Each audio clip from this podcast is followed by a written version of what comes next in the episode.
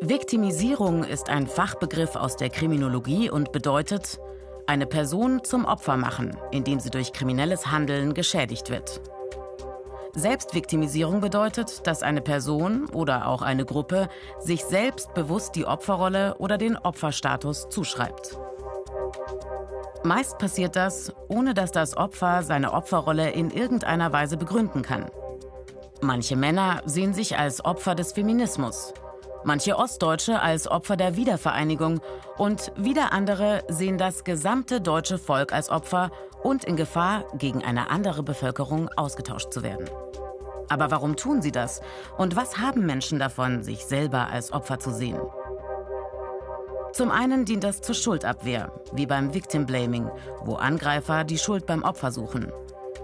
Wenn der oder die das nicht getan hätte, hätte ich nie so gehandelt.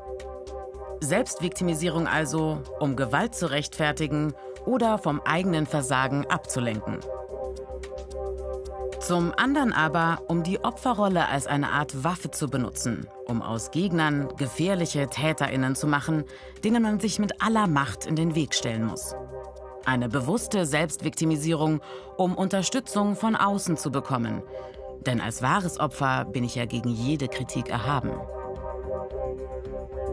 Von dieser Opferideologie nähert sich der Populismus von links und rechts. Wir gegen die lautet der Kampfbegriff. Alles ist klar definiert. Wir ist dabei das unschuldige Opfer, während die die Bösen sind.